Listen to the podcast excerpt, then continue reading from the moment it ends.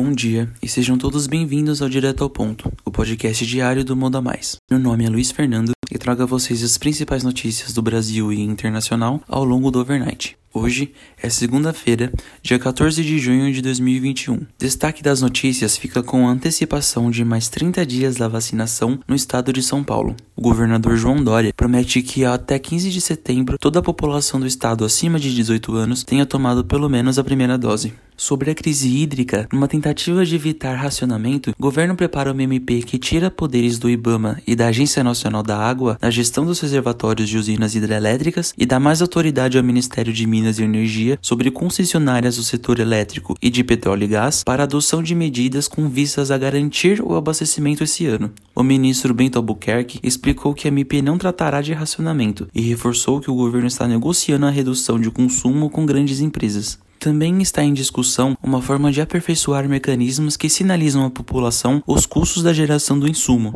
Agentes do setor defendem que tanto o sistema de bandeiras tarifárias quanto a estrutura das tarifas de energia poderiam ser aprimorados para permitir que consumidores cativos atendidos na baixa tensão, como residências e pequenos estabelecimentos comerciais e de serviços, gerenciem melhor seu consumo, em resposta à alta dos preços de energia. A ANEL está avaliando se a metodologia das bandeiras tarifárias está aderente ao custo atual de geração de energia.